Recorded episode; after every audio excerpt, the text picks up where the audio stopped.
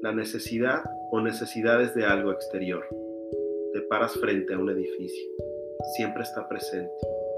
Surge a cada instante la idea de estabilidad en cada punto, en cada línea. Un pensamiento perpetuo que se erige en un estado mental contemplativo del cual podemos alejarnos y volver y encontrar mucho más de lo mismo, más que antes. Los edificios o el edificio resuena en nuestra mente como un algo, una cosa muy diferente, una oda a la distopía que no encuentra sustento en sus cimientos. Los caminas, los admiras, lo imaginas y lo prosigues.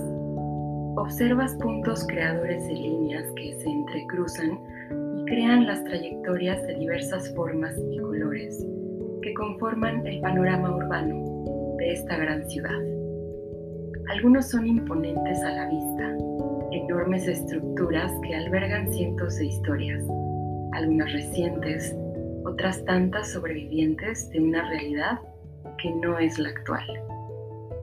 Los edificios son capaces de provocar pensamientos, ciertos efectos.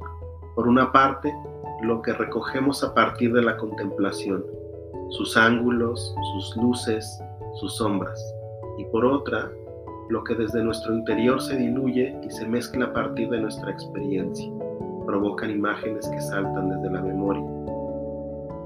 En un punto de vista muy particular del imaginario que rodea estos monumentos de la modernidad y las posibilidades de representación.